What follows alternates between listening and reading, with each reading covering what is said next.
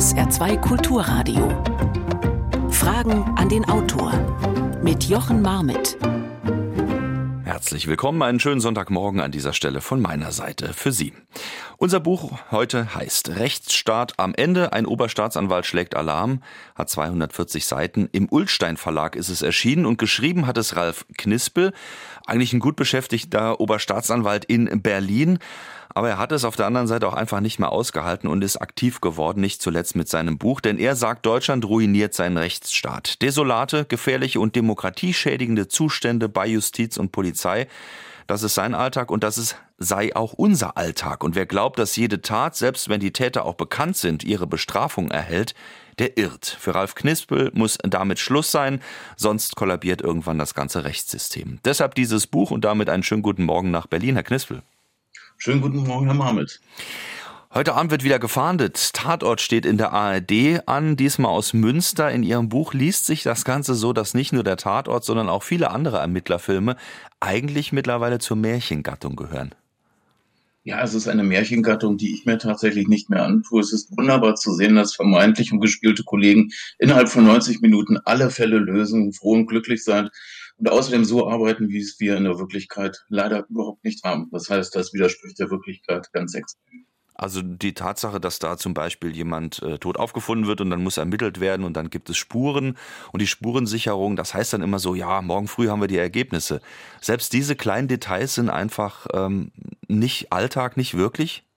Nein, das ist reine Fiktion. Wir haben tatsächlich mindestens Tage, wenn nicht gar Wochen oder Monate zu warten, bis wir entsprechende Gutachten, sei es des Landeskriminalamtes, der Kriminaltechnik haben oder auch von anderen Instituten, entspricht leider nicht der Wirklichkeit. Wir warten zum Teil selbst auf DNA-Ergebnisse Wochen und Monate. In Einzel- und extremen Fällen mit beschleunigter Bearbeitung sind es mal wenige Tage, aber es ist nicht die Regel, es ist die Wirklichkeit und vor allem, und das muss der Hörerschaft so verdeutlicht werden, Natürlich im Bereich der Sexualstraftaten, der Tötungsverbrechen, das heißt der Bereich, in dem ich tätig bin, funktioniert das in Ansätzen noch gut, aber die weite Kriminalität, nämlich genau die Bevölkerung, ihre Hörerschaft betrifft, das heißt die Kriminalität bestehend aus Diebstahl, aus Betrug, Wohnungseinbruchsdiebstahl, in den Bereichen liegt das wenigstens in Berlin völlig brach und sie müssen Monate und teilweise Jahre auf das Ergebnis von DNA-Untersuchungen warten. Das ist die Wirklichkeit.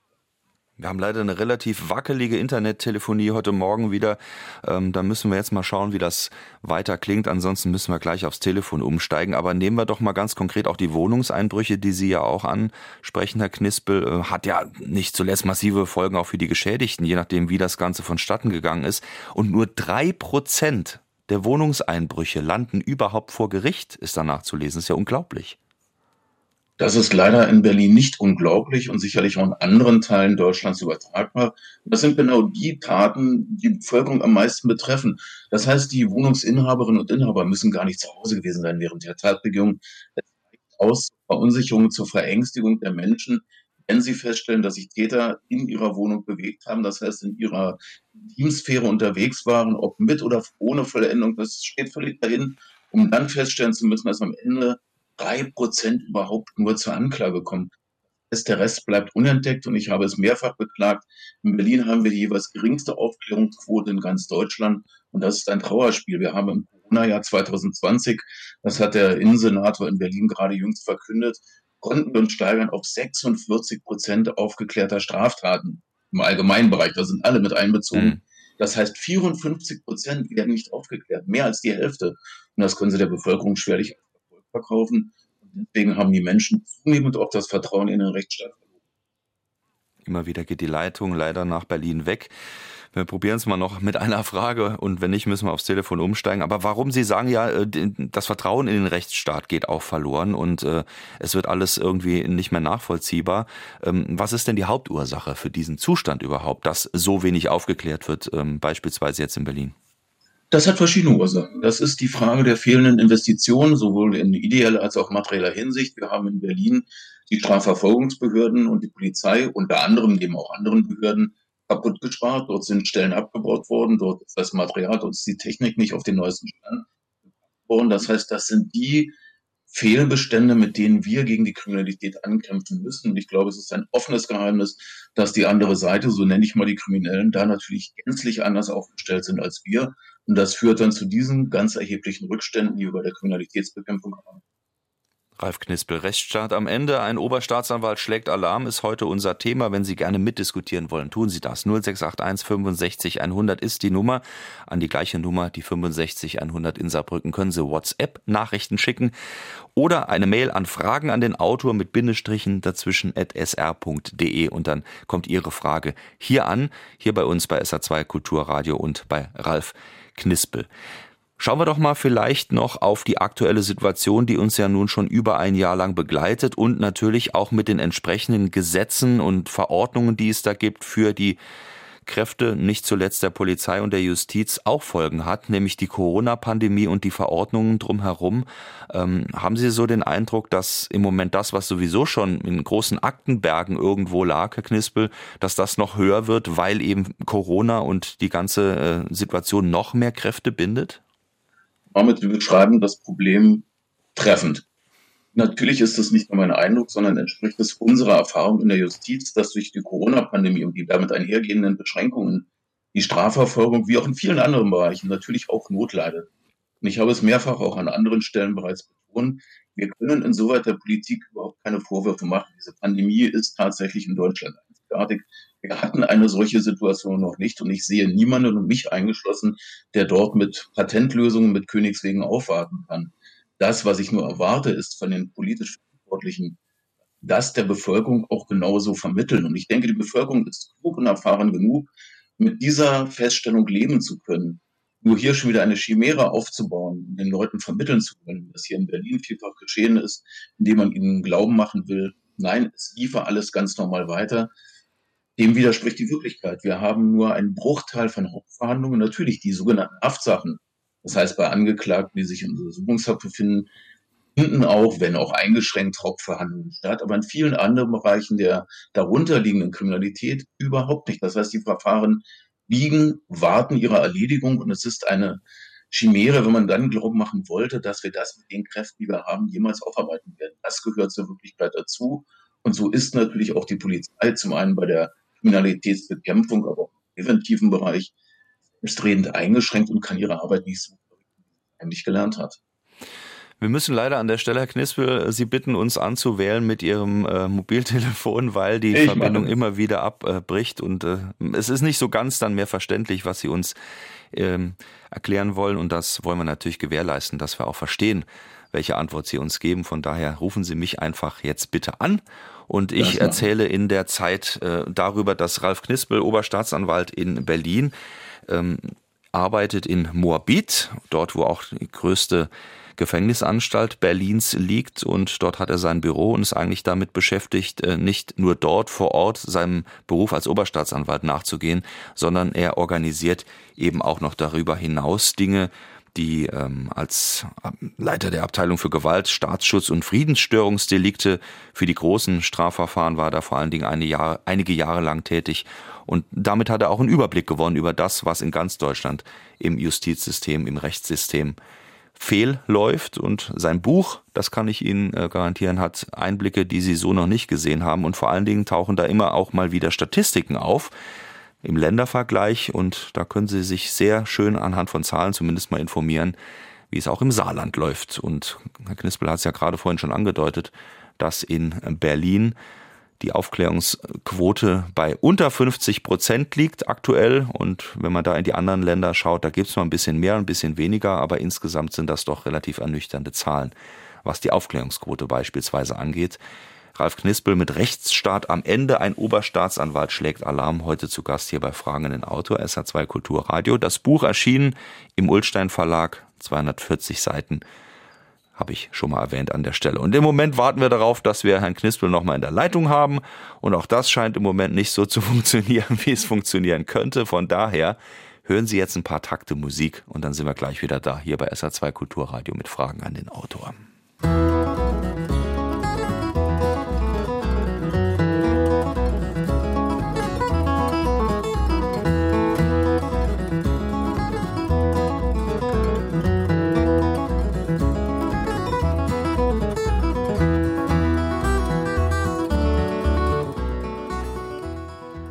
Ich habe es gerade angesprochen, telefonisch sind wir jetzt mit Ralf Knispel verbunden und ähm, habe noch ein klein bisschen meine eigene Stimme auch im Ohr, wenn ich mit Ihnen spreche. Ich sag mal guten Morgen ganz zögerlich nochmal nach Berlin.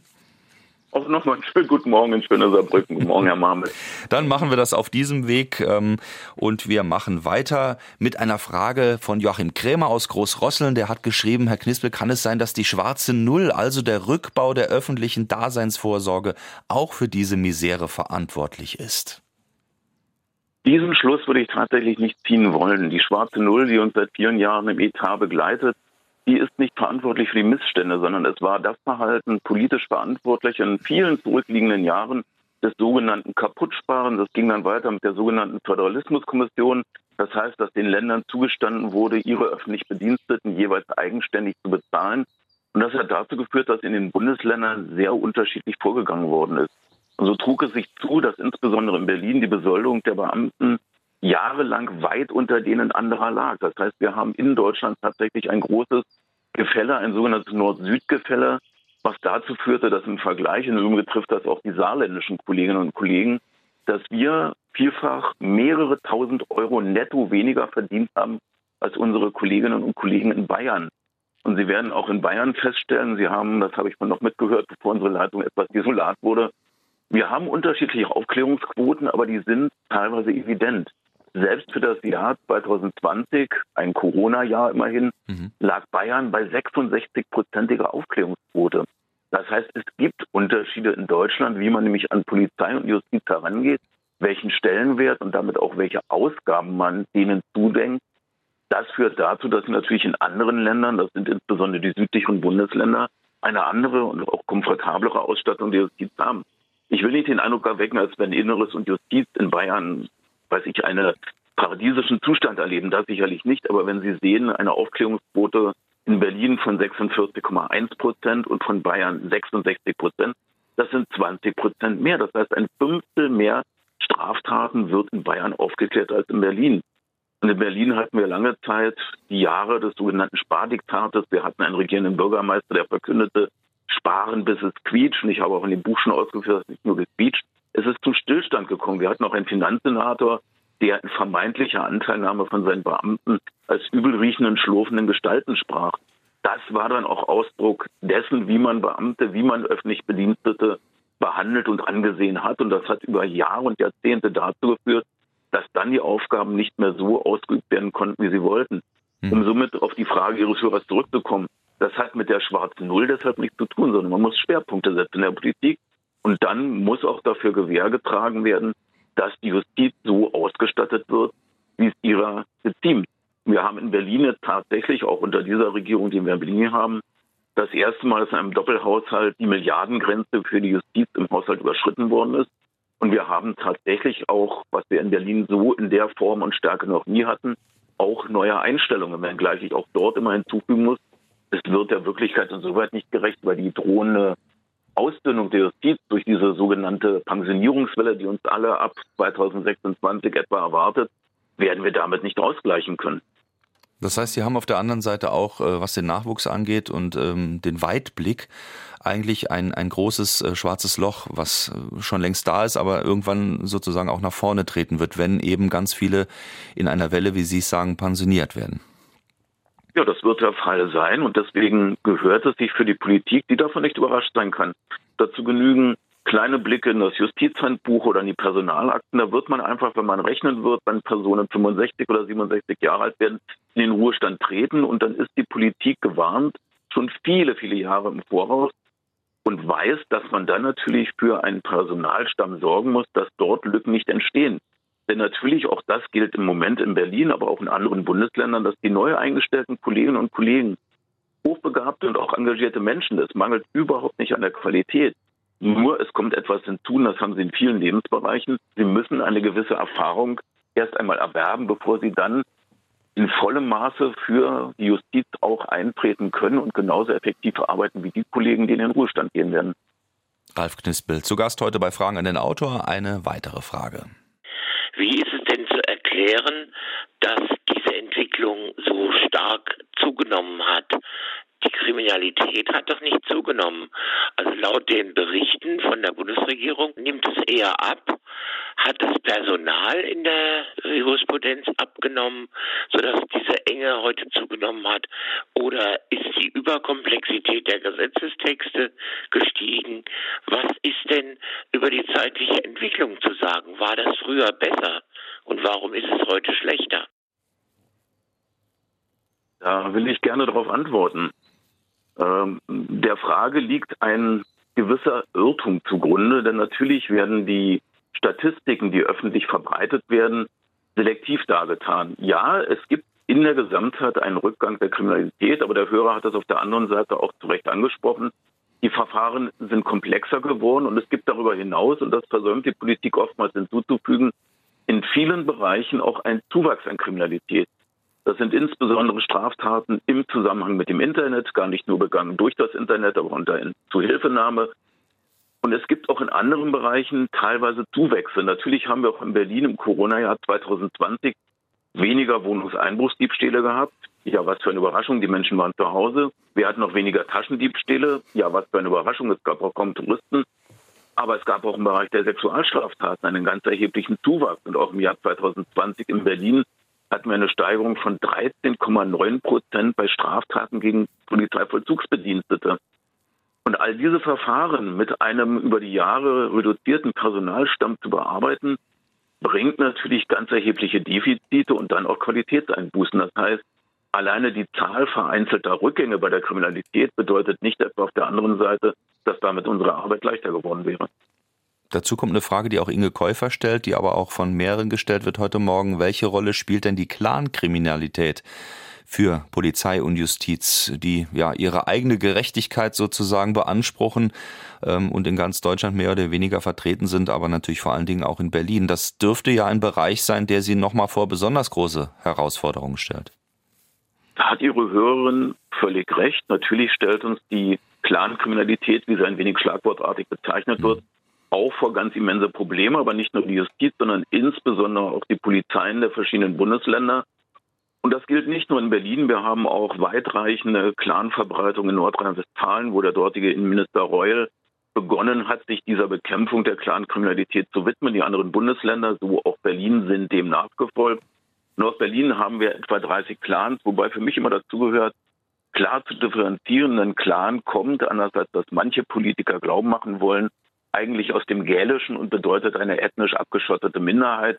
Entstanden ist das Ganze übrigens mal in Schottland und nicht etwa bei südosteuropäischen oder arabischen Menschen. Das heißt, es wird einfach nur eine, ein Zusammenhalt von Menschen beschrieben. Und der Großteil der Mitglieder solcher Familien sind rechtstreu. Punkt. Da führt auch kein Weg dran vorbei. Aber, und das gehört dazu, wir haben aus diesen Clans heraus natürlich vielfache Verstöße gegen Gesetze.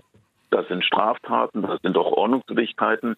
Und deswegen ist sowohl die Polizei als auch die Justiz natürlich gefragt, dem entgegenzuwirken. Und insoweit hat die Hörerin natürlich recht, auch einfach mit den Sorgen, die damit verbunden sind.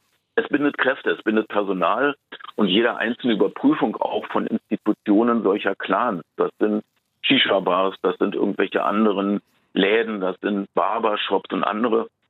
Das bedingt natürlich einen ganz immensen Polizeiaufwand, weil es naiv wäre anzunehmen, dass wenn wir dort Menschen, die vielleicht in meinem Alter sind, vom Ordnungsamt hinschicken, dann damit die naive Vorstellung verwenden, dass dann die Menschen, die dort säßen, selbstredend ihre Personalpapiere vorzeigen und diese Menschen freundlich empfangen würden. Das ist ein Trugschluss, das entspricht nicht der Wirklichkeit. Das, natürlich müssen sie in diesen Bereichen, das gilt nicht nur in Berlin, sondern auch in anderen, gerade in Nordrhein-Westfalen haben sie das in Duisburg und auch in einigen anderen Städten, müssen sie massiv auftreten, um dem Recht zur Geltung zu verhelfen. Denn wir alle Juristen haben mal so schön an der Universität gelernt, Recht muss dem Unrecht nicht weichen. Und es ist auch nicht das, was vielfach behauptet wird, die Politik der tausend Nadelstiche, um die geht es überhaupt nicht. Es geht darum, jedem Menschen, der in Deutschland lebt und sich aufhält, zu verdeutlichen, dass Gesetze zu beachten sind. Punkt. Und zwar ausnahmslos. Wir haben festzustellen, dass natürlich im Clan, die einen großen Teil auch der organisierten Kriminalität mittlerweile abdecken, die Bereitschaft, Gesetzen zu folgen oder gar irgendwelchen Hoheitsträgern gegenüber mit Respekt aufzutreten, im Schwinden begriffen ist. Wir haben das auch bei der Polizei festzustellen, die sich in weiten Bereichen nur noch in größerer Stärke bewegen kann, weil einfach ihnen Menschen entgegentreten, die auch ihre eigenen Regeln haben. Wir sprechen mal von sogenannten Friedensrichtern, was so insgeheim den Eindruck zu erwecken scheint, als hätten wir es dort mit fremdländischen Juristen zu tun. Nein, mitnichten. Es sind oftmals Personen aus genau diesen Kreisen, die im Übrigen mit der Einhaltung von Gesetzen genauso viel wie die an Auseinandersetzungen Beteiligten am Hut haben, die regeln dann ihre Dinge selbst und da gibt es dann zwar keine festen Margen, aber dann wird eben auch eine Tötung, da wird ein Überfall, da wird eine Körperverletzung nach eigenen Regeln ausgeglichen. Und das ist das, was uns besonders befremdet, dass natürlich diese Kreise die Justiz und die Polizei völlig außen vor halten. Hm. Das heißt, in diesen Bereichen haben wir nichts mehr zu suchen. Und es ist ein weiteres schwieriges Feld natürlich auch für die Polizei, dort Aufklärung zu betreiben. Denn diese ethnisch abgeschotteten Bereiche, insbesondere bei Clans, da haben wir übrigens nicht nur arabische und türkische, sondern mittlerweile in Berlin auch vorrangig tschetschenische Kreise. In diese Kreise kommen wir mit sogenannten Vertrauenspersonen, kommen herein. Das sind also Personen, die für die Polizei, für die Strafverfolgungsbehörden zumindest Informationen geben. Aber je konkreter diese benannt würden, desto eher würde die kriminelle Seite natürlich erkennen, mit wem sie dort zu tun haben. Und wir haben ein anderes tatsächlich sehr scharfes Schwert, nämlich das der verdeckten Ermittler. Das heißt, dass Polizeibeamte unter Vorgabe tatsächlich nicht zutreffender Personalien sich in solche Kreise einschleichen. Nur, das ist das große Problem, in derart abgeschotteten Bereichen werden sie Polizisten nicht platzieren können. Und zum anderen gibt es ein weiteres, auch durch das Gesetz aufgestellte Hürde. Wenn diese Personen in den Bereich von Straftaten kommen, dann dürfte der verdeckte Ermittler seinen Dienstausweis ziehen und sagen, ich bin Polizist, darf leider nicht mitmachen. Soll heißen, im Ernstfall werden wir in diesen Kreisen ganz schwer Aufklärung betreiben können die Clankriminalität. Ein klein bisschen ausführlicher dargestellt von Ralf Knispel, vor allen Dingen natürlich, weil sie in Berlin zum Alltag mit dazugehört. Bei einem Rechtsstaat am Ende, so heißt sein Buch. Heute bei Fragen an den Autor eine weitere Frage. Wir haben eine Rückfallquote von circa 60 Prozent. Kostet uns die Kriminalität in Deutschland 50 Milliarden Euro pro Jahr. Wenn ein Häftling im Jahr 15.000 Euro kostet, ohne die Schäden, die er angerichtet hat. Also eine Frage, die ich so verstehe, die Rückfallquote ist relativ hoch und damit entstehen natürlich Kosten und Aufwand, die das Ganze nicht nur teuer machen, sondern auch weiter beschäftigen. Wie sehen Sie das? Ne, mir ging es ähnlich wie Ihnen, Herr Marmet. Also ich habe die Ausführungen des Anrufers und Ihres Hörers verfolgt und mir ging es vielleicht ähnlich wie Ihnen. Ich habe so die Frage nicht gänzlich zu erkennen vermocht. Wollte ihm schon fast ein wenig äh, ja, provokativ die Gegenfrage stellen, welche Alternative wir hätten. Denn die Vorstellung, wenn wir solche Menschen nicht tatsächlich in den Strafvollzug nehmen, würde, wenn man sich nicht Naivität hingibt, nicht dazu führen, dass diese Personen keine Straftaten mehr begehen. Denke aber, Ihren Hörer so verstanden zu haben, dass er genau das nicht meinte. Ja, natürlich, es sind ganz immense Kosten, die da entstehen und es gibt immer wieder auch Zweifler am Sinn und Zweck des Strafvollzuges. Natürlich haben wir Rückfallquoten. Ob die in der Prozentzahl so stimmen, wage ich zu bezweifeln, aber es gibt unterschiedliche Studien. Tatsache aber ist, dass natürlich viele Menschen, die aus dem Strafvollzug kommen, hinterher dennoch rückfällig werden und wieder Straftaten begehen. Nur dann gehört auch zur Wahrheit dazu, dass wir uns dem stellen müssen, dass das Ziel des Strafvollzuges, nämlich zum einen Resozialisierung und Schutz der Allgemeinheit, das Ziel der Resozialisierung werden wir in vielen Fällen trotz aller Bemühungen nicht erreichen. Das heißt nicht einmal, wenn wir auch versuchen würden, außerhalb der Justiz dafür Sorge zu tragen, dass unterstützende soziale Maßnahmen ergriffen werden, es wird immer einen Bodensatz von entlassenen Strafgefangenen geben, die sich dem nicht hingeben wollen. Und wir haben das in Berlin, das kann ich mal gerne als Beispiel anführen, eine vergleichsweise hochqualitative Ausbildung im Jugendstrafvollzug. Aber dann stellt sich natürlich hinterher für viele dieser dann Entlassenen die Frage, ob sie einem Handwerk nachgehen wollen, jeden Morgen um fünf oder um sechs aufstehen, acht Stunden arbeiten, um dann am Monatsende 1600 Euro netto nach Hause zu tragen Dazu sind viele nicht bereit, weil natürlich die anderen Einnahmequellen, nämlich aus rechtswidrigen Taten, weitaus größer ist. Und das heißt, diese Menschen werden wir nicht erreichen, weil die einfach andere Vorstellungen an ihr Leben haben. Und das kostet dann, und da hat der Hörer recht, um darauf zurückzukommen, natürlich volkswirtschaftlich einen großen Betrag. Das heißt, diese Schäden, die müssen wir tatsächlich tragen. Das ist unausweichlich. Und dann, das ist jetzt nicht zynisch gemeint, auch wenn es vielleicht dem einen oder anderen so erscheinen mag, selbst wenn diese Menschen im Vollzug sind, haben wir zumindest für die Zeit des Vollzuges, für die Zeit der Strafverbüßung dann die Schäden reduziert und minimiert. Dann entstehen nur die Kosten, die für die Unterbringung eines Gefangenen entstehen. Da müssen wir einfach der Wirklichkeit und Wahrheit ins Auge blicken, dass wir zu einer Schadensbeseitigung nie kommen werden. Und das ist auch nicht Anliegen meines Buches, selbst wenn der Rechtsstaat zu der Stärke zurückfindet, die ich für zwingend erforderlich halte, werden wir die Kriminalität nie vollständig beseitigen können. Das, das ist, natürlich eine, ist natürlich eine Erkenntnis, die als schwacher Trost, wenn sie dann schon mal in Haft sind, dann sind sie wenigstens von der Straße und können in dem Moment nichts weiter Böses anstellen. Wobei, wenn ich Ihr Buch richtig verstehe, ähm, die Zustände in den deutschen Gefängnissen ähm, und auch äh, die Durchsetzung von, von Rechtsstaat im Gefängnisbereich in den Vollzugsanstalten ist auch am Wackeln. Es gibt ja unterschiedliche Vollzugsformen. Wir haben auch dort Unterschiede innerhalb der Bundesrepublik Deutschland und wir haben das selbst in Berlin. Wir haben auch außerhalb Berlins, mich in Brandenburg, die JVA Heidering gebaut mit weitaus besseren architektonischen Bedingungen als beispielsweise in einer althergebrachten Strafanstalt wie in der JVA Tegel, wo es auch Neubauten gibt. Und natürlich werden wir, je nachdem, wie die Vollzugsform ist, nie dazu gelangen können, dass diese Menschen vollständig resozialisiert sind und ja, es gibt natürlich auch Straftaten innerhalb der Justizvollzugsanstalten. Auch dieser Wahrheit müssen wir uns stellen und es fällt nicht jedem politisch Verantwortlichen leicht, das mit einzuräumen. Und auch das ist wiederum abhängig von der Ausstattung der Justizvollzugsanstalten mit, nämlich dem Personal, mit Justizvollzugsbediensteten. Die haben insbesondere in Berlin natürlich einen solchen Personalnotstand, dass eine flächendeckende und wie auch von diesen Kolleginnen und Kollegen erwünscht, Überwachung der Gefangenen gar nicht möglich ist.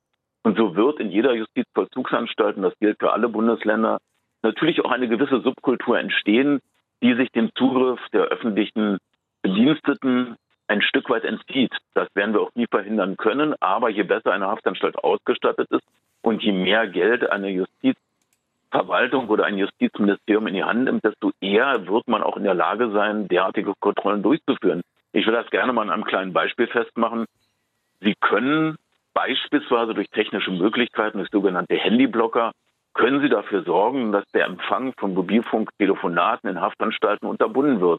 Das kostet Geld, das muss man wollen. Aber auch das ist in Berlin nicht etwa flächendeckend der Fall. Mit der Folge, dass wir mehrere hundert Mobilfunktelefone jedes Jahr in den Haftanstalten oder auch SIM-Karten beschlagnahmen, auch in dem Wissen, dass derartige technische Vorrichtungen genutzt werden, um Gespräche mit Personen außerhalb des Vollzuges zu führen. Und dann darf man auch nicht etwa den naiven Gedanken entstehen lassen, dass dort nur persönliche Verbindungen aufrechterhalten werden, mit Angehörigen förderliche Gespräche geführt werden. Nein, es werden auch in Bezug auf Straftaten solche Gespräche geführt. Und wir haben es auch im Bereich des offenen Vollzuges, das heißt dort, wo die Gefangenen tagsüber arbeiten gehen und nur die Nacht in der entsprechenden Anstalt verbringen. Auch dort haben wir in vielen, vielen Verfahren Telefonüberwachungen gehabt, in denen wir feststellen mussten, dass diese Gefangenen beispielsweise dem Betäubungsmittelhandel selbst als Gefangene des offenen Vollzuges weiter nachgegangen sind. Damit sprechen Sie ja auch einen Punkt an, was die technische Ausstattung insgesamt ausgeht. Das führen Sie an mehreren Stellen aus in Ihrem Buch. Nicht zuletzt auch die Ausstattung natürlich mit Orten, wo man Dinge tun kann, die Sie tun müssen, beispielsweise Akteneinsicht zu gewähren. Da haben Sie gar nicht genug Räume, schreiben Sie, und nicht genug Personen, die nebendran stehen könnten, um das Ganze zu überwachen. Also da mangelt es ja an vielen oder in vielen Bereichen, was die Ausstattung im großen Sinne angeht. Ähm, ist da irgendwo was verschlafen worden? Also ist da irgendwo der Punkt äh, überschritten worden, wo man gesagt hat, wir müssen auch dieses ganze System, was Akten beispielsweise angeht, die auf Papier existieren, ähm, in die digitale Welt mit reinzutragen und deswegen tragen Sie beispielsweise oder schieben Sie äh, Aktenberge über die Berliner Gänge Ihrer Einrichtung nach wie vor? Herr Mahmet, da sprechen Sie natürlich eines der Probleme an, die uns beschäftigen. Wir haben nicht den Gleichklang zwischen dem Gesetzgeber und der Exekutive. Wir haben Regelungen, die durchaus ihre Berechtigung haben, wie zum Beispiel die Akteneinsicht auch für Verletzte oder für Beschuldigte. Dann sieht es der Bundesgesetzgeber so vor, dass dann natürlich ein Staatsanwalt oder eine Aufsichtsperson daneben sitzt, wenn eine solche Person berechtigterweise sich die Akten ansieht. Das ist die schöne Rechtswirklichkeit, aber die tatsächliche Wirklichkeit sieht so aus, dass sie zum einen nicht genügend Räume haben und auch nicht genügend Personen, die diese Akteneinsicht überwachen können. Das heißt, wir haben hier ein Instrument in die Hand bekommen, mit dem wir tatsächlich gar nicht arbeiten können. Und das führt dazu, dass dann die Exekutive und auch die Justiz nicht in der Lage ist, tatsächlich solche Gesetze umzusetzen. Das mag man als vermeintlich kleines Problem ansehen, aber wir müssen sehen, dass wir damit den Akteneinsichtsberechtigten auch nicht gerecht werden.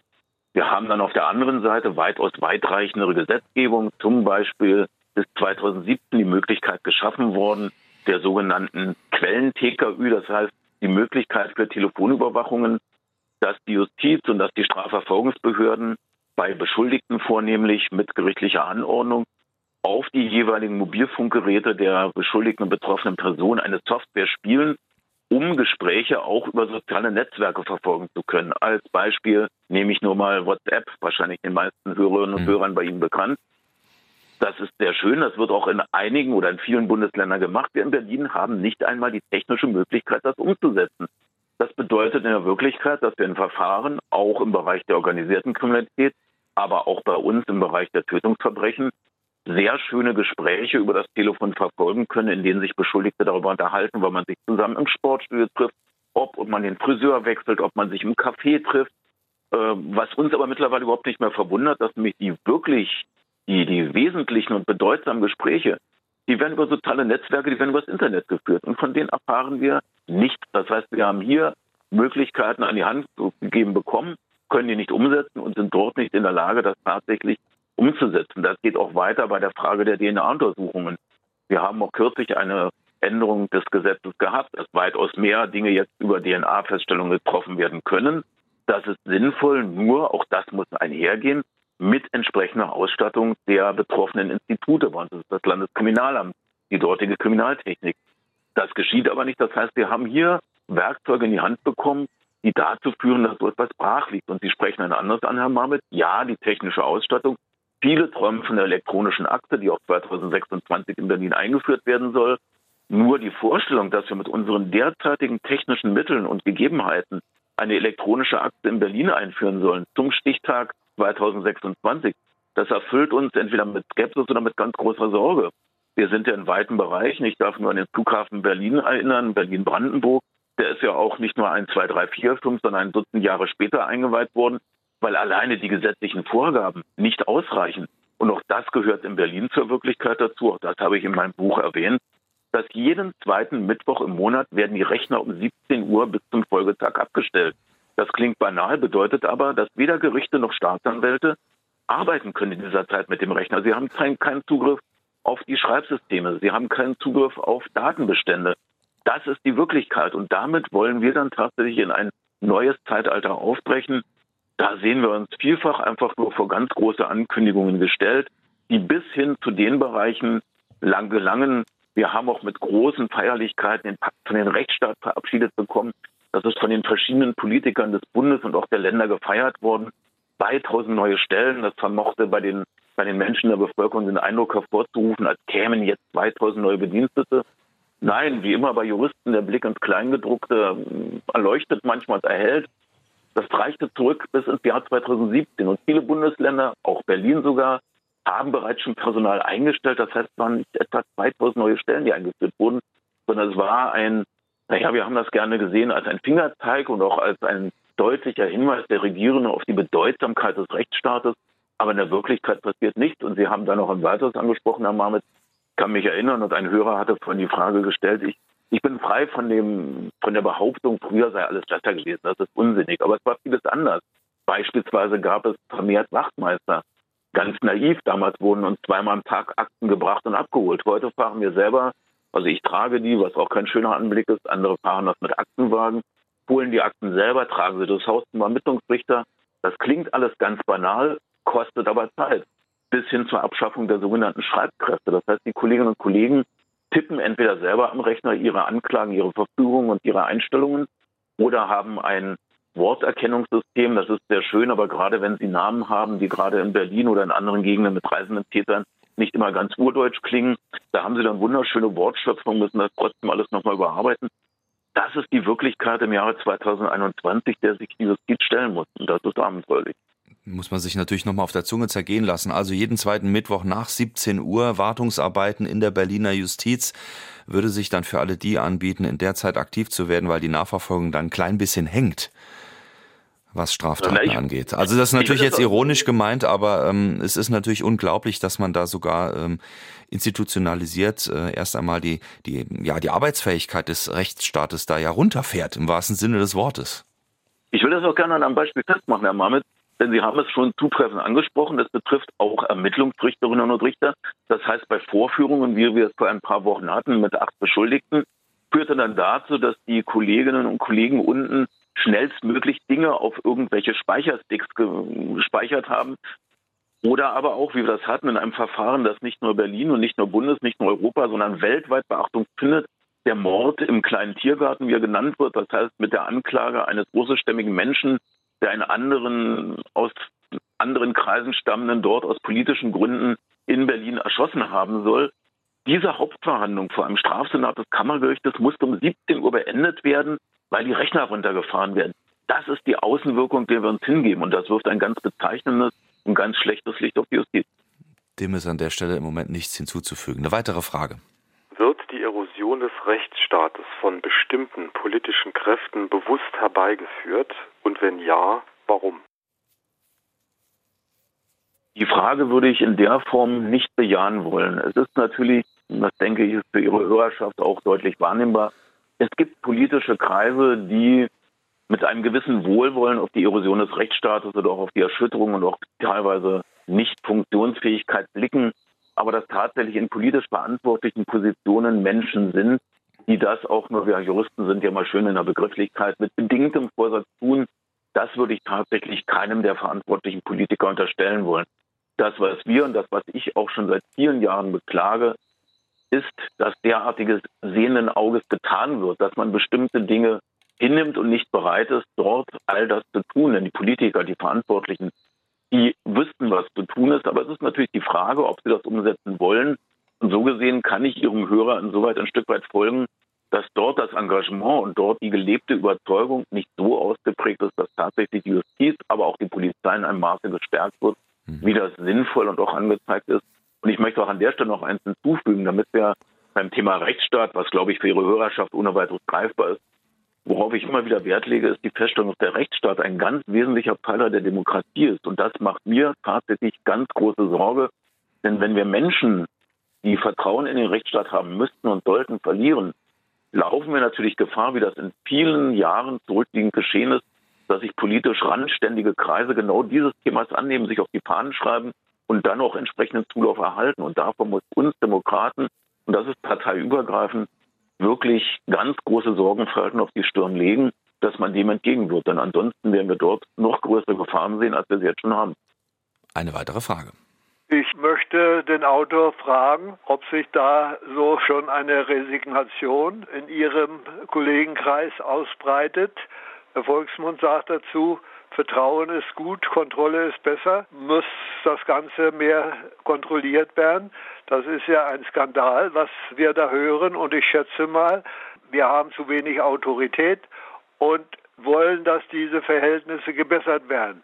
Und wenn das nicht geschieht, bekommen wir noch mehr Rechtsextreme. Also hier ist dringend Handlungsbedarf geboten, um diese Rechtslastigkeit jetzt da zu verhindern. Ist das richtig? Das ist in weiten Teilen richtig, wobei ich bewusst auch davon gesprochen habe, von politisch randständigen Kreisen. Denn für mich treffen sich da tatsächlich schon die Extremisten, nämlich sowohl im links- als auch rechtsextremistischen Bereich. Aber ich gebe dem Hörer durchaus recht, dass es hier großer Anstrengungen bedarf. Denn wir müssen jetzt zurückrudern. Wir haben ganz viel Raum und Vertrauen verloren. Und das, was er anspricht, das stelle ich fest, sowohl bei der Polizei als auch in der Justiz dass natürlich die menschlichen Konsequenzen gänzlich unterschiedlich sind. Ich bin mal von einem anderen Journalisten gefragt worden, ob ich selber das Buch geschrieben habe, weil ich frustriert bin. Nein, ich bin nicht frustriert. Ich habe meinen Traumberuf ergriffen, der es bis zum heutigen Tage ist. Und ich gehe jeden Tag mit großem und größtem ungebrochenem Engagement zu meiner Arbeit. Aber es gehört auch zur Wirklichkeit dazu, dass wir sowohl im polizeilichen Bereich als auch bei der Justiz Kolleginnen und Kollegen haben, die für sich Konsequenzen gezogen haben, wo das Engagement zumindest abgemildert ist oder auch wo die Einsatzbereitschaft allenfalls das Mindestmaß erreicht und viele Kolleginnen und Kollegen sind ein Stück weit der Verzweiflung nahe und das führt dazu, natürlich verrichten ihre Arbeit. Aber es ist immer die Frage, mit welcher Qualität. Und ein Mensch, der höchst motiviert arbeitet, wird immer besser Arbeitsergebnisse erzielen als jemand, der sich nur zur Pflicht bereit erklärt und nicht zur Kür.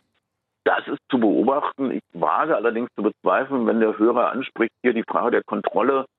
Ich bin mit Kontrollen sehr, sehr vorsichtig, weil ich das in fast drei Jahrzehnten meiner Berufstätigkeit erlebt habe. Äh, institutionalisierte Kontrollen haben aus meiner Sicht und aus meiner Erfahrung selten etwas Positives erbracht.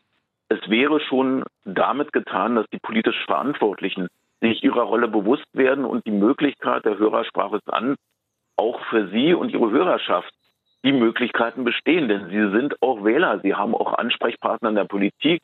Das heißt, bringen Sie auch das Thema des Rechtsstaates bei denen mit an. Versuchen Sie auch durch Ihre Abgabe der Wählerstimme, egal in welchem Bereich, ich will da überhaupt keine Empfehlung aussprechen, das auch zu verdeutlichen und machen Sie auch gegenüber Verantwortlichen verständlich, wo der Schuh drückt. Denn eines, und da hat der Hörer sicherlich recht mit dem, was er anspricht, die stille Kündigung, die innere Immigration, das ist die ganz große Gefahr und es ist in weiten Teilen, im Übrigen auch bei der Polizei schon der Fall. Natürlich gibt es ganz überwiegend höchst motivierte Polizeibeamtinnen und Beamte. Aber, und auch das müssen wir immer wieder beim Blick auf die Straße feststellen, dass viele Polizistinnen und Polizisten nicht mehr mit dem Engagement dabei sind. Das fängt an bei der politischen Unterstützung. Das geht weiter auch bei der Bezahlung, denn sie werden einem Polizisten, wir haben es gerade in der letzten Nacht gehabt, 240 Festnahmen, weil wir wieder randalierende Menschen und Straftäter in Berlin hatten.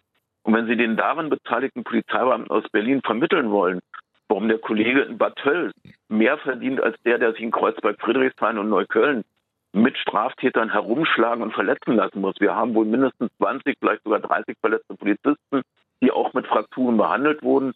Und denen dann vermitteln zu wollen, dass ihr Kollege in Bad Tölz oder in anderen bayerischen Städtchen deutlich mehr verdient als er, mehrere tausend Euro mehr im Jahr, das werden sie den Menschen, den Polizeibeamtinnen und Beamten nicht vermitteln können.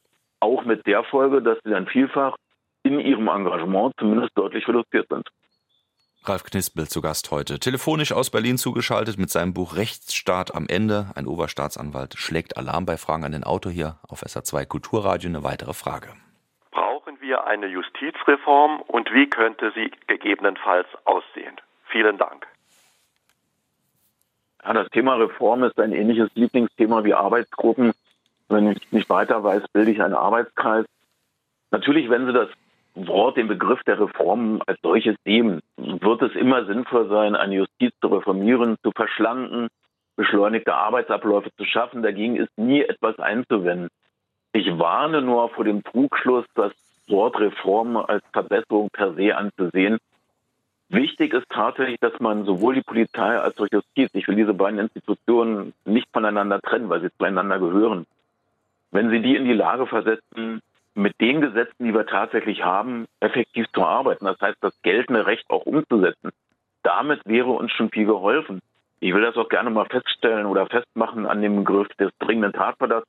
Wir haben über 100.000 Haftbefehle, die nicht vollstreckt werden können.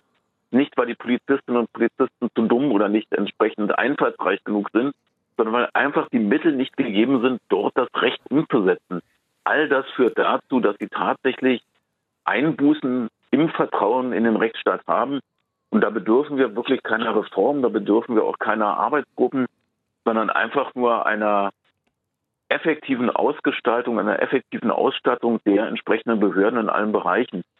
Der anderen Seite will ich natürlich, wenn Menschen mit klugen Gedanken kommen, die auch förderliche Vorschläge machen, auch beispielsweise im Bereich des Strafprozessrechts, das ist natürlich hilfreich und auch denkbar. Also Straftatbestände, Straftatbestände beispielsweise reduzieren, das ist ja auch ein Thema, was Sie ansprechen. Schwarzfahren oder Marihuana legalisieren und ähnliches. Äh, ja, aber auch da darf ich Ihnen mal sagen, da wird vielfach äh, werden Trugschlüsse installiert. Auch bei dem sogenannten Schwarzfahren, was wir schon aus politischen Gründen gar nicht mehr sagen sollen, aber ich beschränke mich mal auf die Beförderungsgleichung. Ja, das haben wir, aber wir haben nur etwa 700 Straftäter, die in den Vollzug kommen. Und die Frage ist, und das habe ich in dem Buch angesprochen, wir können natürlich die Rechtswirklichkeit der Lebenswirklichkeit anpassen. Wir können sagen, ach ja, je, wir haben so viele Personen, die wegen Beförderungserschleichung verurteilt werden, dann in den Vollzug kommen, schaffen wir die Strafbarkeit ab. Unsere Generalstaatsanwältin wollte es nicht mal als Ordnungswidrigkeit verfolgt wissen, unser Justizsenator wenigstens als Ordnungswidrigkeit, wobei wir dann über die Justiz auch nicht entlasten, wenn ein Einspruch gegen einen Bußgeldbescheid bekommt, ja, raten Sie, wer den bearbeitet, nämlich auch wieder ein Strafrichter. Also hier den Eindruck erwecken zu wollen, das könnten wir Justiz damit auf den Weg der Effektivität zurückführen. Das ist ein Trugschluss. Und ich habe es auch in dem Buch angesprochen. Sie könnten natürlich auch darüber nachdenken, ob die Ladendiebstähle, auch die könnte man entkriminalisieren. Man könnte natürlich sagen, dass Ladengeschäftsbetreiber, die ihre Waren weitgehend unkontrolliert darbieten und anbieten, natürlich auch in gewisser Weise vielleicht den einen oder anderen zu Straftaten neigenden veranlassen, derartige Dinge einzustecken und zu begehen. Auch da könnte man natürlich sagen, zumal ein Großteil von denen mit hoher Aufklärungsquote aufgeklärt werden, könnten wir natürlich auch den Ladengeschäftsinhabern an die Hand geben und sagen, kannst jetzt berechtigt klagen. Wir könnten auch darüber nachdenken, warum sollen wir eigentlich Beleidigungen verfolgen? Ich könnte Ihnen nur sagen, Herr Mohammed, wenn Sie beleidigt werden von irgendeinem Hörer, dann beschreiten Sie doch den Zivilrechtsweg. Warum soll ich denn die Strafjustiz darum kümmern? Nein, das halte ich für den gänzlich falschen Weg. Ob Rauschmittel in der von Ihnen angesprochenen Form legalisiert werden sollten, da streiten viele, nicht nur Juristen drüber, steht gegebenenfalls auf einem anderen Blatt. Aber bei den anderen von mir genannten Straftaten, da zu sagen, weil es uns einfach Kosten verursacht, dass wir dann die Strafbarkeit aufheben. Wir müssen ja auch dann mal die Frage stellen, welche Folgen hat das eigentlich für die rechtstreue Bevölkerung? Welche Folgen hat das denn für die Kundinnen und Kunden, die im Ladengeschäft bezahlen? Welche Folgen hat das denn für Fahrgäste, die jeden Monat ihre entsprechenden Gebühren entrichten oder die ihren Einzelfahrschein kaufen und bezahlen? Wie will ich denn eigentlich diesen Menschen vermitteln, dass andere, die sich dem widersetzen, dann weitestgehend konsequenzlos damit leben? Nein, das ist der völlig falsche Weg. Natürlich, und da gebe ich allen recht, auch den Kritikern, die beim sogenannten Schwarzfahren dagegen vorgehen und opponieren. Natürlich gibt es wichtigere Straftaten. Hm. Es ist wichtiger, Sexualstraftaten zu verfolgen, Betrugstaten, Hoheitstaten, Mord und Totschlag. Natürlich ist das in der Wertigkeit der Strafverfolgung höher. Aber das kann nicht dazu führen, dass in anderen Bereichen, und wenn man das mal ehrlich sieht, ist das eigentlich ein Strecken der Waffen, dass man sagt, na, das macht denn jetzt so viel Arbeit, dann ziehen wir uns zurück und halten das nicht mehr für strafbar. Das ist aus meiner Sicht jedenfalls der falsche Weg und führt zu einer weiteren Aufweichung. Denn die rechtsbewusste Bevölkerung, die rechtstreue Bevölkerung, die wird schwerlich so etwas hinnehmen wollen, zumal auch das gehört im Übrigen bei den Ersatzfreiheitsstrafen, beim, bei der Beförderungserschleichung hinzu. Bevor jemand tatsächlich in den Strafvollzug mit einer Ersatzfreiheitsstrafe kommt, er hat die Möglichkeit, Arbeiten statt Strafe, dieses Modell gibt es. Er kann auch bei der Staatsanwaltschaft eine Ratenzahlung beantragen. Und auch das habe ich in dem Buch angesprochen. Die Tagessätze, die Höhe bemisst sich nach dem Nettoeinkommen. Das heißt, wenn es wirklich Personen mit geringsten Einkommen sind, dann ist die Tagessatzhöhe entsprechend niedrig. Also hier den Eindruck erwecken zu wollen, als wären Menschen aufgrund ihres sozialen Elends, aufgrund randständigen Lebens in der Gesellschaft in die Strafhaft müssen, dem ist doch gar nicht so. Und es gibt auch Menschen, die hätten das Geld und die wollen die Strafe nicht begleichen. Und die Zahlen, nochmals, die sind nicht in einem Maße, dass wir über viele, viele Millionen reden, die dafür ausgegeben werden, sondern da muss man tatsächlich mal einen gezielten Blick auf die Wirklichkeit schaffen und dann ist das jedenfalls aus meiner Sicht kein probater Weg, um hier der Justizmisere zu begegnen. Machen wir das doch mal mit einem Blick ganz konkret in das, was Sie ja auch fordern, was die Ausstattung angeht. Also das heißt an Personal, das heißt an technischer Ausrüstung, an ja auch baulichem Sanierungsstau, der da abgebaut werden soll, nicht nur in Berlin, sondern in vielen Bereichen in Deutschland, sind natürlich Forderungen nach mehr Geld und Personal, werden auch von Schulen gestellt oder von Krankenhäusern. Ähm, Sie sagen, der Rechtsstaat äh, braucht das genauso wie alle anderen auch. Ähm, wie können wir denn schnellstmöglich auf diesen Weg kommen? Wer müsste da die Hebel in Bewegung setzen? Das sind dann tatsächlich die politisch Verantwortlichen. Und natürlich, Herr Marmit, Sie sprechen das zutreffend an. Ich bin ja nicht so vermessen und blauäugig anzunehmen, dass alleine Justiz, dass alleine Inneres Geld braucht. Nein, wir haben auch Investitionsstaus im Bereich des Sozialwesens, des Schulwesens. All das gibt es, aber da sind dann politisch Verantwortliche auch gehalten, Schwerpunkte zu setzen. Und das muss dann auch von den politisch Verantwortlichen, von den Verantwortungsträgern der Bevölkerung vermittelt werden. Ja, was ist, denn da mit den, was ist denn da in den Justizministerien los? Ich meine, es gibt ja Justizministerien, die politisch genau für ihren Bereich eigentlich genau das einwerben sollten. Da gebe ich Ihnen völlig recht. Natürlich, da sind die politischen Verantwortungsträger gefragt. Natürlich werden sich die jeweiligen Ressortchefs, das heißt die Ministerinnen und Minister der Justiz, mit ihren jeweiligen Finanzministern und Senatoren auseinandersetzen müssen, um dafür zu werben. Und natürlich wird dann der jeweilige Gesetzgeber muss dann seine Schwerpunkte setzen. Und dann wird es dazu gehören, das ist ähnlich, als wenn Sie in der Familie Kinder haben, die mit unterschiedlichen Vorstellungen kommen. Da werden Sie auch Prioritäten setzen und feststellen müssen, welche Sorge im Moment größer ist und befriedigt werden muss. Und da mag man, ich will jetzt gar keine einzelnen Ressorts nennen, die gegebenenfalls gegenüber der Justiz und Strafverfolgung rückständig sind. Aber da muss ich dann auch in der Bevölkerung vermitteln, warum es bestimmte Ausgaben gibt, die Vorrang genießen. Um das Ganze mal zu verdeutlichen, mir geht es überhaupt nicht darum, dass ich einen Kulani-Schreibtisch bekomme oder Hülster-Möbel im Büro habe. Darum geht es überhaupt nicht. Wir brauchen beispielsweise eine angemessene technische Ausstattung. Ich brauche auch nicht tollste Tapeten, ich brauche auch keinen hochwertigen Teppichboden. Aber wir müssen in die Lage versetzt werden, Räumlichkeiten und Technik zu haben, mit der wir angemessen arbeiten können. Und auch wenn Sie da mal in bestimmten Bereichen der öffentlichen Verwaltung schauen, werden Sie feststellen, dass die Ausstattung deutlich besser ist als in der Justiz.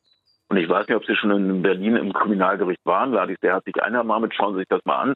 Ein Gerne. altehrwürdiges Gebäude, aber mit ganz vielen Stellen, wo Sie feststellen werden, das wird den Minimalanforderungen nicht gerecht.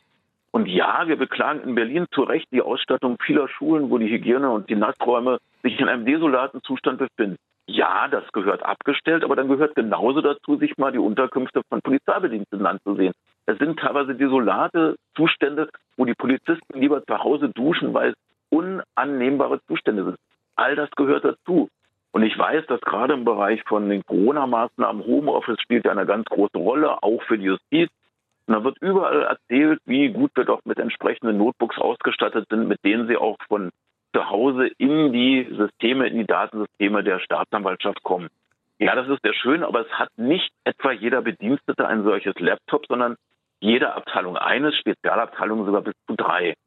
Heißt aber auch, das können Sie nicht im, Heim, im heimischen WLAN einloggen, sondern das müssen Sie über einen Mobilfunkbetreiber, was dann dazu führt, dass einige, die jedenfalls in Berlin außerhalb Berlins in etwas abgelegenen Regionen leben, wo vielleicht die Mobilfunkstärken nicht ganz so groß sind, die kommen dann schlechterdings nicht ins System. Punkt. So einfach ist das. Und der betreffende Mobilfunkbetreiber hat auf vorgebrachte Klagen, auch unserer Behördenleitung, hinzugefügt, ja, es sei auch nicht ausschließbar, dass in einem bestimmten Sendemastbereich mehrere Geräte eingeloggt werden sollen, dass dann auch schon mal Verbindungen abreißen. Das ist die Wirklichkeit und da können wir der Bevölkerung wirklich nicht den Eindruck vermitteln, hm. als wenn wir ja technisch hoch ausgestattet sind.